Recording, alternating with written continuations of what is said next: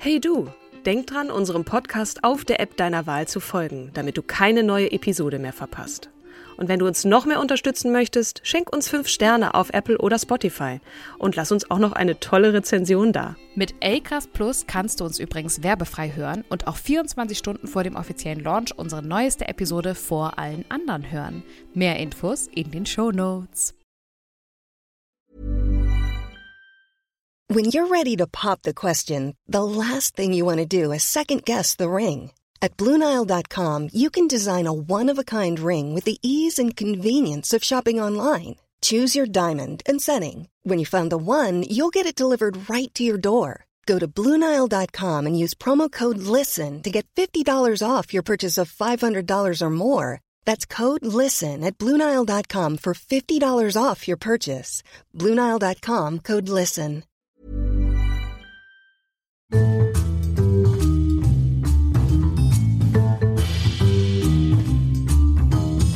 Herzlich willkommen zur 20. Folge dieses wundervollen Podcasts Juhu. Starke Frauen. Kim, ich freue mich sehr, dass Ich du wieder dabei auch. bist. Ja, Katrin, Mensch, du, hier spontan getroffen, spontan zwei Frauen ausgeguckt. Ja, wir wollen euch ganz gerne starke Persönlichkeiten, starke Frauen vorstellen, die uns als Vorbilder dienen. Manchmal auch nicht, haben wir Ja, auch genau. letzte Folge diskutiert. Ne? Ähm, aber wir möchten die gerne sichtbar machen.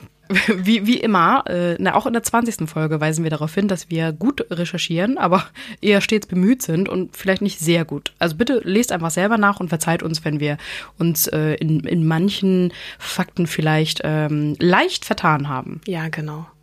Es geht auch so ein bisschen eher darum, zu, diese, diese Frauen zu betrachten und für uns mal zu schauen, warum sind die auch vielleicht heute noch stark? Was macht das aus? Auch so in einem gesellschaftlichen Kontext damals, weil noch sind wir ja mit Frauen zugange, in Anführungsstrichen, die nicht mehr unter uns sind, mit Ausnahme von Sophia Loren, die haben wir ja auch schon vorgestellt. Die La Mama La Nacional. Oh, genau. Aber alle anderen sind schon verstorben. Aber für uns mal zu gucken, ähm, wären die heute auch noch stark oder waren die besonders stark, weil sie damals irgendwie äh, gesellschaftliche Hindernisse zu überwinden hatten.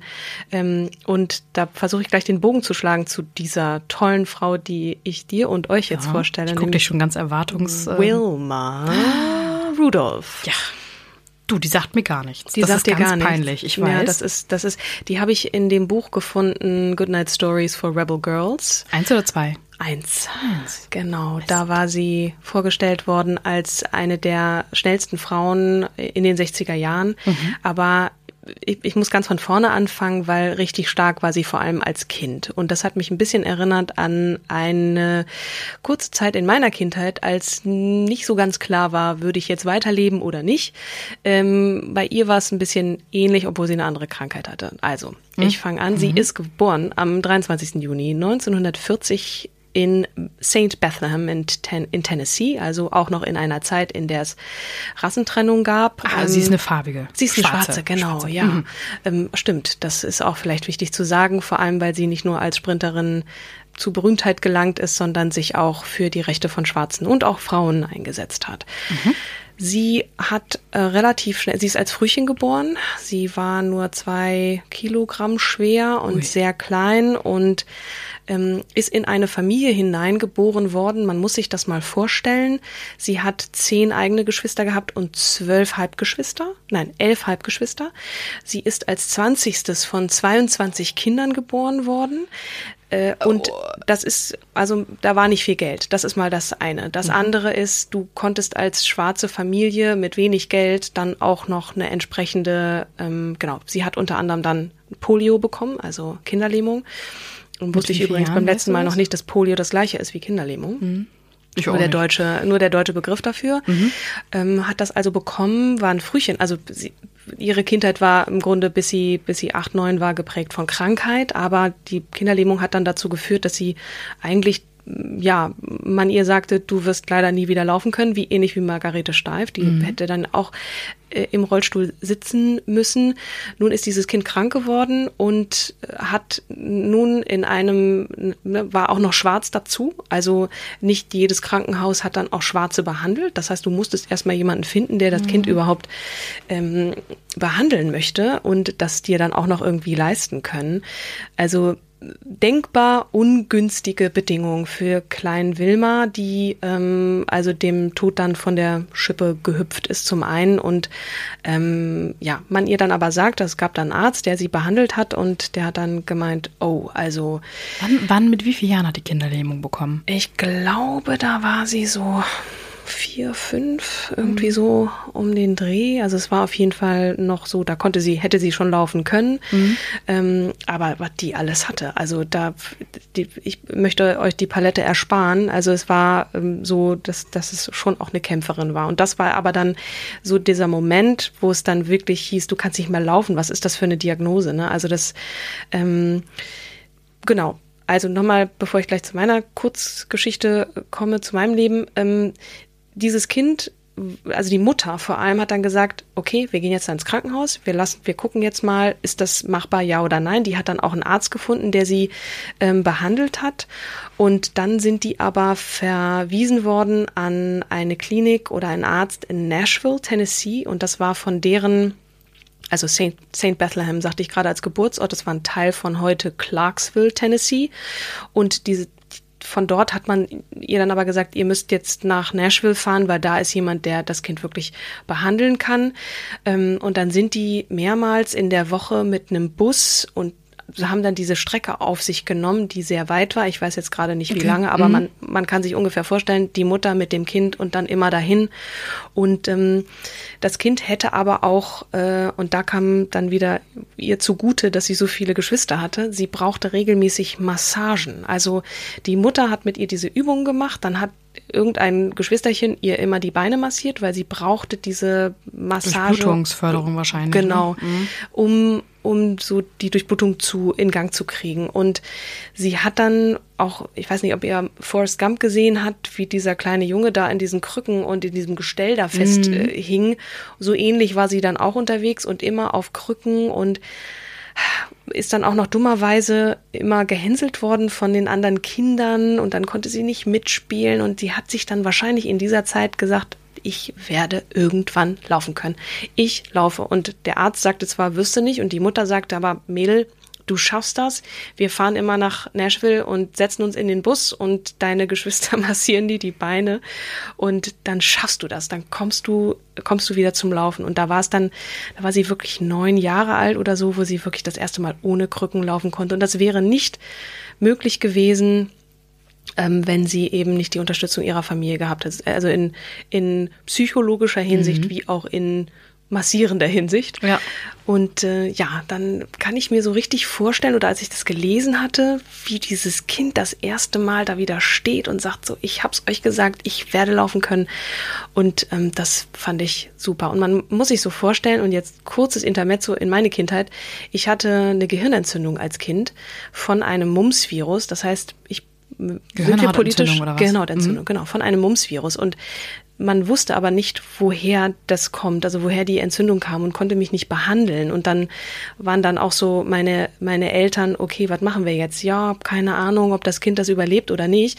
Aber ich kann mich noch erinnern, dass ich fünf Wochen im Krankenhaus war. Also ich hatte dann irgendwann dem, ne, es war dann klar, es ist der Mumps-Virus. Und Polio ist übrigens auch ein Virus, eine viruelle in Infektion.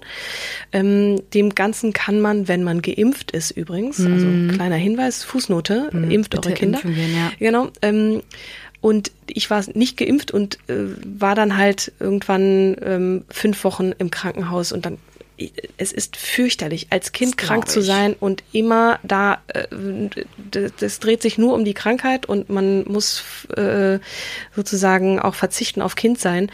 Und diese Wilma hat ähm, das überstanden und hat gesagt, so, ich zeig's euch allen und äh, ja, hatte natürlich auch eine große familiäre Unterstützung. So, soweit zur ähm, Kindheit von Wilma und Katrin. Ähm, Jetzt weiß ich auch, hat dann, du, genau, sie dir ausgeguckt hast. Ja, genau. Die, also war, war wirklich Zufall. Und, ähm, ähm, und Wilma war auch ein sehr fröhliches Kind und aber auch mit einem großen, starken Willen. Und die hat sich, glaube ich, dann gedacht, so, jetzt kann ich wieder laufen, jetzt will ich nicht nur laufen, sondern auch rennen. Mhm. Und ähm, ist dann auf äh, eine Teenager schon in der Middle School gewesen. Also in Amerika gibt's ja Elementary School, Middle School und High School. Und als sie in der Middle School war, da hat sie schon in, äh, im Basketballteam gespielt. Die war übrigens auch sehr groß, 1,80 ist die oh. Frau mhm. geworden. Also mh, hm, relativ große Frau. War sie jetzt als Teenager noch nicht, aber ähm, das ist auf jeden Fall mal eine Größe, die einen prädestiniert dafür, dass man Basketball mhm. spielt. Und Absolut. sie war da im Basketballteam und äh, hat dann auch irgendwann äh, Leichtathletik angefangen, weil sie halt äh, unglaublich gute Läuferin auch war. Mhm. Ähm, genau, ach so ganz wichtig vielleicht noch zu wissen, in der ersten Zeit ihrer ihrer Kindheit wurde sie zu Hause unterrichtet, ne, auch ähm, und konnte dann eben an diesem Leben nicht teilhaben, so die anderen Kinder spielen, aber sie hatte immerhin genügend Geschwister, die da um sie rumgeturnt sind. Also ähm, das prägt einen, glaube ich, auch immer zu Hause zu sein und so. Aber das nur am Rande. So, sie äh, hat in der achten Klasse angefangen mit Basketball und dann kam eben irgendwann Track Running dazu, also Leichtathletik und dann mhm. Langstrecke und äh, Kurzstrecke vor allem. Und irgendwann ist dann mal ein Trainer auf sie aufmerksam geworden äh, und der hat dann gesagt, also der, die muss ich mir mal genauer angucken und hat die ähm, eingeladen, mal an so einem, an so einem Training für so eine Fördergruppe äh, teilzunehmen hat ihr dann auf den Kopf zugesagt, du bist für Höheres bestimmt, du bist irgendwie, ne, man muss dich fördern und hat sie dann auch ähm, entsprechend gefördert und, und wurde dann ihr Coach. Der mhm. Mann heißt Ed, äh, Ed Temple genau. Und äh, der hat sie auch dann die ganze Weile begleitet. Ähm, kleine Fußnote, da war sie schon in der Highschool. Sie ist mit 18 schwanger geworden, hat dann oh. also auch noch als 18-Jährige ein Kind bekommen von ihrem Highschool-Sweetheart, mhm. den sie dann aber nicht geheiratet hat. Mhm. Das kam erst später, den hat sie dann tatsächlich später geheiratet, aber erstmal war so, okay, Kind kriegen, hm, und hab, ich habe auch nichts gefunden zu, was jetzt da mit diesem Kind passiert ist, sondern sie hat erstmal auch sich weiter gekümmert um ihre, um ihre Läuferkarriere. So. Okay. Genau, sie ist dann äh, in so ein Amateurteam aufgenommen worden und hat an der Qualifikation für die 96er Olympischen Spiele in Melbourne teilgenommen, hat sich qualifiziert und hat dann also 56 äh, bei den, äh, ist sie nach Melbourne gefahren, also mhm. nach Australien und hat dort teilgenommen. Sie hat in den Disziplinen, die so ihre drei wichtigsten waren, beziehungsweise zwei Königsdisziplinen, einmal 100 Meter, 200 Meter, hat sie leider keine Medaillen gewonnen, ähm, sondern hat dann am Staffellauf ähm, mitgemacht, äh, viermal 100 Meter. Und da haben sie dann eine Bronzemedaille gewonnen. Mhm. Und dann hat sie sich aber geschworen, irgendwie ähm, so Blut geleckt, ne?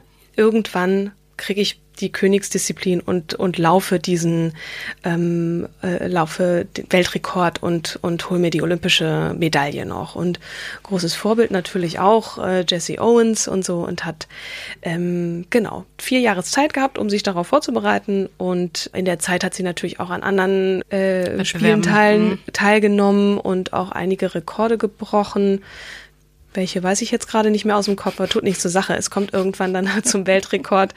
Ähm, genau, 1960 in Rom, Roma. Mhm. Ähm, das erklärt auch so ein bisschen, ich habe im letzten, in der letzten Folge von uns erzählt, dass sie La Gazzella Nera mhm. genannt wurde, die schwarze Gazelle, ähm, wie es dann dazu kam. Und sie hat ähm, dort sowohl die 100 Meter als auch die 200 Meter gewonnen und ist da auch Weltrekord gelaufen. Aber ich glaube, der 100 Meter Rekord von 11,1 Sekunden ist nicht gezählt worden, weil sie Rückenwind hatte oder so. Ähm, aber sie hat den Rekord ziemlich lange gehalten. Ähm, also der, der, den, den sie dann äh, eingestellt hat ähm, von der Vorperson, Vorfrau, ähm, war, glaube ich, 11,1 oder so. Mhm. Und da, den, der ist, ähm, war immerhin ein Jahr hat der sich gehalten. Ähm, genau, 200 Meter hat sie auch gewonnen.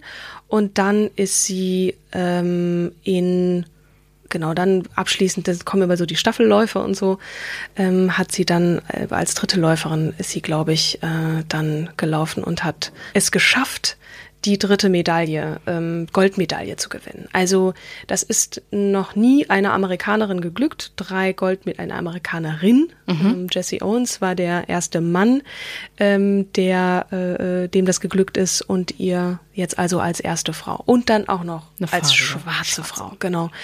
Ähm, und äh, sie hatte auch so ein Wesen, was so einnehmend war und war so ein Publikumsliebling und äh, weil na, weil sie, weil sie einfach äh, so, so, so, so fröhlich war und, mhm. und so jemand, dem man, dem man das auch gegönnt hat, so, ne, war vermutlich auch durch diese Geschichte, die sie hatte, ne, so krank zu sein und dann dem Schicksal ein Schnippchen zu schlagen und zu sagen, so dir zeige ich's jetzt, ne, mhm. ich erst nicht laufen zu können und dann ähm, es doch irgendwie zu schaffen und dann diese, diese Rekorde äh, zu knacken, das war schon, das war schon sehr beeindruckend. Und das hat man ihr auch, also sie war bescheiden, einfach ein, ein guter Teamplayer und das hat man ihr dann einfach, ja, das, das, das mochte gegönnt. man an ihr, hat mhm. man ihr auch gegönnt, genau. Mhm. Wir dürfen nicht vergessen, es ist 60er Jahre und ähm, bei ihrer Rückkehr hat man ähm, ihr dann also einen großen Empfang bereiten wollen und sie hat dann gesagt, irgend so eine Parade und dann hat sie aber gemeint, ja, schön und gut, macht mal, aber ich möchte, dass es sozusagen ein integriertes Event ist, dass es nicht nur ähm, für Schwarze ist, sondern auch Weiße. Also mhm. ne, sie war auch ein Vorbild natürlich für Frauen per se. Ähm, jemand, der, der es irgendwie geschafft hat, eine Kämpferin, eine starke Frau. Ähm, und da hat sie das durchgesetzt, dass es, ähm, also man muss sich vorstellen, Segregation, äh, Rassentrennung auch noch voll im Gange, in, vor allem in den Südstaaten Tennessee? logischerweise. Mhm. Und sie hat dann also durchgesetzt, dass diese Parade, dieses Bankett, ähm, das auch für, für alle äh, äh Hautfarben zugänglich war. So erstaunlicherweise, da war sie noch sehr jung. Ne? Sie hat. Ähm, Welche Größenordnung ist denn das? Wie kann ich mir so eine Parade vorstellen? 1100 Leute sind da, mhm. ähm, also ne, sind äh, da bei dieser Parade anwesend mhm. gewesen. Oder es war, gab, gab so ein Bankett oder so. Ähm, also mal so Parade. Tausende sind bei Tausende. der Parade gewesen, genau, aber 1100 ähm, waren bei diesem Bankett. Mhm. Und wenn man sich so die Bilder anguckt, ich wollte gerade sagen, ich habe tausend Leute und da, das waren auf jeden Fall mehr. Die Straßen füllten sich und sie fuhr da so mit so einem Wagen durch und so. Also das war schon, war schon ziemlich beeindruckend. So, man könnte jetzt meinen, das war der Beginn einer wundervollen Karriere. Mhm. Vier Jahre später hätte sie bei den 64er äh, Sommerspielen in Tokio dann äh, sein, teilnehmen können. Sie war ja immer noch so Anfang der 20er. Mhm sie hat sich aber dagegen entschieden. Sie sagte, man soll aufhören, wenn es am schönsten ist. Mhm. Und jetzt ist mir das ähm, zuteil geworden, dass ich vor Tausenden von Leuten nach Hause komme in, in mein Land und Schwarze und Weiße stehen da und applaudieren und jubeln mir zu. Was soll da noch kommen? Ich habe den Rekord, also ich habe drei olympische Goldmedaillen. Ich höre auf. Mhm. Ähm, sie ist dann jetzt noch so irgendwie zwei, zwei Jahre hat sie das noch weitergemacht und dann aber irgendwann gesagt, nö, ich was bin, hat sie dann gemacht? Dann ist sie Grundschullehrerin geworden. Oh. Ja, also natürlich auch mit einem großen Namen, aber sie hat sich dann äh, an der Universität eingeschrieben, ist Grundschullehrerin geworden und hat aber auch dann sich engagiert dafür, ähm, äh, Kinder von der Straße zu holen und, und in den Sport zu bringen und ähm, war natürlich auch eine, eine Kämpferin, also eine Ikone der Rassentrennung, äh, der, der äh, Bürgerrechtsbewegung, ja. ähm, weil sie eben gesagt hat, so, ihr könnt gerne mir zujubeln, aber ich möchte, dass es all, für alle ist und nicht nur für Schwarze. Mhm. Und das äh, fand ich irgendwie so bemerkenswert. Sie hat dann Sie hatte irgendwann zwischendrin noch mal so zwei Jahre wen anders geheiratet. Der Name tut ja fast nicht zur Sache. Sie hat dann auf jeden Fall entschlossen, nee, auch mit will ich nicht mal verheiratet sein, hat dann ihren Highschool-Sweetheart geheiratet, mit dem sie ja auch schon ein Kind hatte. Ihr seht, es ist so ein bisschen, äh, ähm, ich kann jetzt den Namen sagen, ähm, aber es ist irgendwie nicht wichtig, weil ich finde einfach, äh, dass, dass, dass so diese Attitüde, die diese Frau hatte, einfach so bemerkenswert. Ähm, ja, sie hat ihren Highschool-Sweetheart dann geheiratet, hat mit dem noch drei weitere Kinder gekriegt, hatte insgesamt vier dann, mhm. zwei Mädchen, zwei Jungs und äh, war dann auch Mutter und Grundschullehrerin, ähm, aber hat natürlich auch, weil sie so einen so einen großen Namen hatte, dann auch immer wieder auf um, offiziellen Empfängen und so gesprochen und ähm, ja, war einfach ein tolles Vorbild, hat sich aber dann eher auch in ihr Privatleben zurückgezogen. Und, ähm, aber ich finde das irgendwie, ich finde find die Ansage schon cool, ne? dass mhm. man halt sagt, ey, komm, ich habe jetzt hier drei Medaillen, was soll denn da jetzt noch kommen? Klar kann ich mich immer wieder selber challengen und meine Rekorde versuchen zu brechen. Ähm, aber es ist ja auch ein Stück weit witzlos. Was, naja, was witzlos, ne? Aber du, du hast ja manchmal, es gibt ja so, man, man kann da nicht, aufhören. Man ist in so einem Rausch drin. Ne? Das ist ja auch vielfach, vielfach, ja, ähm, du, das ist dein Leben. Du trainierst dir einen Arsch ab und dann willst du natürlich auch gewinnen. Und da, da, zu wissen, wann Schluss ist, das. Aber äh, sie hat ja gewonnen. Das ist ja. Das stimmt. Aber dann willst du ja an der Weltmeisterschaft, ich meine, du bist 22 noch, so in der, in der Blüte deines Lebens und dann zu sagen, jetzt aufzuhören. Du kannst ja noch aktiv wirklich bis 30 ganz gut ähm, Aber ja. du musst ja nicht in einem Metier, ne? Also wenn du halt, wenn, wenn sie halt sagt, ähm, okay, und jetzt ist halt die Phase vorbei mit Karriere und, und äh, mich selber challengen, habe mhm. ich jetzt allen bewiesen, ich habe es mir bewiesen, ich bin jetzt glücklich. Mhm. Haken dran. Ähm, so, ach ja, ich habe da ja noch ein Kind. Mhm. Ähm, und zu sagen, okay, was gibt's eigentlich noch? Also die, die Welt ist ja bunt und die besteht ja nicht nur aus einer Dimension. Und das finde ich halt ganz cool. Das ist wirklich stark. Ja. Also das finde ich bemerkenswert. Ähm, 81 ähm, hat sie auch noch eine eigene Stiftung gegründet. Das war dann so eine Non-NGO, Non-Profit, äh, NPO, Non-Profit, wo sie eben, das, das war diese Stiftung, ähm, wo sie eben jugendliche Athleten gefördert hat. Und ich glaube, äh, Florence Griffith Joyner gehörte auch zu einem dieser, ähm, oder Jackie Joyner Kersey. Ich weiß nicht, auf jeden Fall eine von diesen, die dann auch äh, den Weltrekord gebrochen haben. Ähm, die gehörte auch zu ihren Zöglingen. Mhm. Ist jetzt peinlich, dass ich das nicht weiß. Ich hoffe, ihr seht es mir nach. Ähm, Ach, kann man ja auch nachlesen das und recherchieren. Ne? Wir wollen sie ja sichtbar genau. machen. Du hast sie jetzt extrem schön sichtbar gemacht. Ja. Und ähm, eine, eine wirklich sehr beeindruckende Frau präsentiert. Sie hat in den 84er ähm, Olympischen Spielen in Los Angeles hat sie dann auch noch mal, ich glaube, das Feuer ähm, ent, äh, entfacht mhm. ähm, und äh, ja vor 80.000 oder war das so? 80.000 Zuschauern? Egal. Auf jeden Fall, sie war auch noch bis, bis ins hohe Alter, obwohl so alt ist sie leider nicht geworden. Jetzt kommt die traurige Na. Geschichte. Nee, will ich nicht hören. Nee, sie wir, hatte wir brechen jetzt ab. Vielen Dank, Katrin. War sehr. Nein, okay. 94 bekam sie die Diagnose Krebs im Juli und Ende des Jahres, wenige Monate später, im November, glaube ich, nur beim 12. November, ist sie dann gestorben an einem Gehirntumor. Also sie hat relativ kurz äh, so die, die Phase gehabt von der Diagnose bis zum Tod. Und äh, ich habe mal geguckt, ähm, also es, es gab, gibt diverse Tage, an denen sie gefeiert wurde, aber ähm, in Deutschland gibt es, äh, in Berlin sogar, gibt es eine Wilma Rudolph ähm, Gymnasium, ein Wilma Rudolph Gymnasium. Also ähm, einige Frauen, die wir vorgestellt haben, äh, Bertha von Suttner und so, die gibt's mhm. zuhauf in sämtlichen ähm, Gymnasiennamen oder Schulnamen. Und äh, in Deutschland gibt es, glaube ich, nur eine Schule und das ist die in Berlin, die mhm das Gymnasium. Ähm, ja, wir haben, wir sind jetzt so schnell über den Tod hinweg, ne? Aber ich, ich finde, so eine kurze Karriere und dann zu sagen, jetzt ist Schluss und auch mit dieser kämpferischen Wilma als Kind, wenn ich mir die so vorstelle, bam, also die hat schon absolut, absolut gelebt bis äh, to the fullest mhm. und hat gewusst, wann Schluss ist und ja, mhm. und ist dann leider nicht sehr alt geworden, 54 nur und mhm. äh, ist ein bisschen traurig, nichtsdestotrotz, die ist ein wirkliches Vorbild, vor allem ähm, auch für Kinder, die krank werden. Die sind ja manchmal stärker, als man denkt. Mhm äh, dann zu sagen, so, oh ja, ich bin krank, scheiße und Krankenhaus und dieser Geruch. Ich glaube, als Kind war es für mich dieser Geruch von Krankenhaus.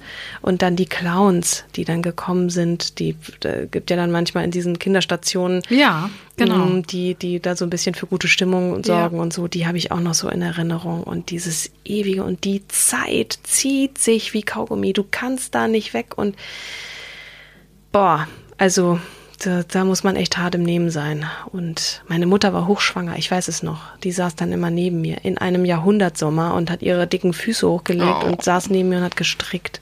Stricken im Sommer ist auch scheiße, ne? aber egal.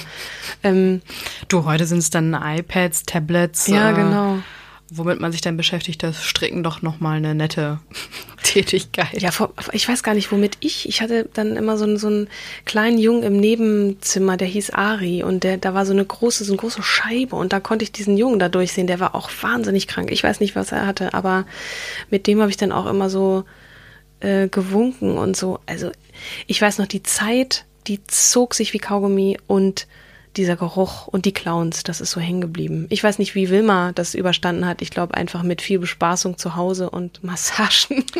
Ja, gut, also ich meine, da, da ist der Vorteil, dass man 19 Geschwister hat. Die kommen mit Sicherheit auch irgendwie. Äh, 21 Geschwister. Ach so. Ja, sie ist ja noch das 20. von 22 insgesamt. Ach, das heißt nicht. Ja. Okay.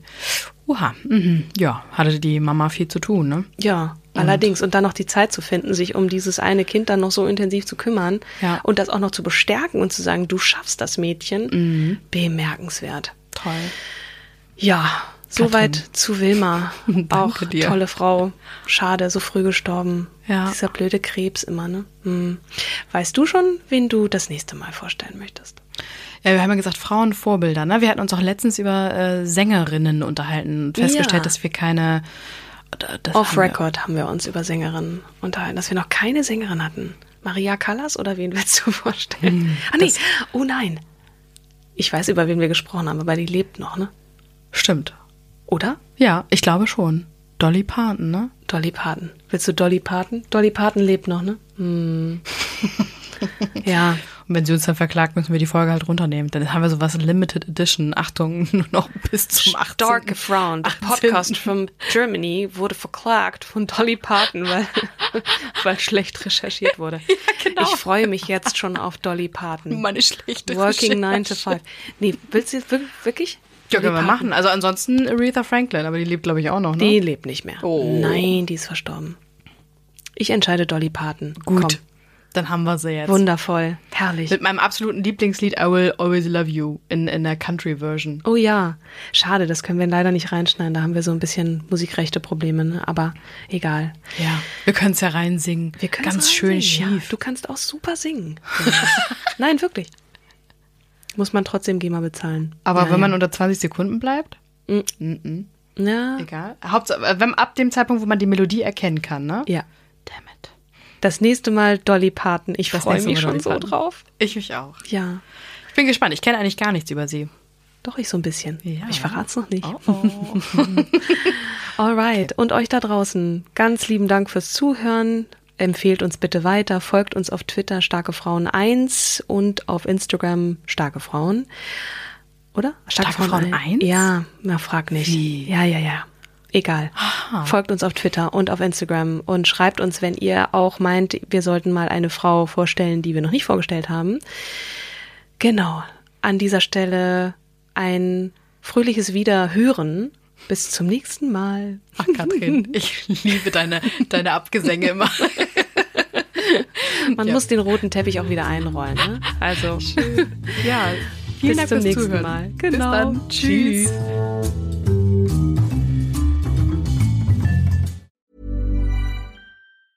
Planning for your next trip? Elevate your travel style with Quince. Quince has all the jet setting essentials you'll want for your next getaway, like European linen, premium luggage options, buttery soft Italian leather bags, and so much more. And is all priced at 50 to 80% less than similar brands. Plus, Quince only works with factories that use safe and ethical manufacturing practices. Pack your bags with high-quality essentials you'll be wearing for vacations to come with Quince. Go to quince.com slash pack for free shipping and 365-day returns.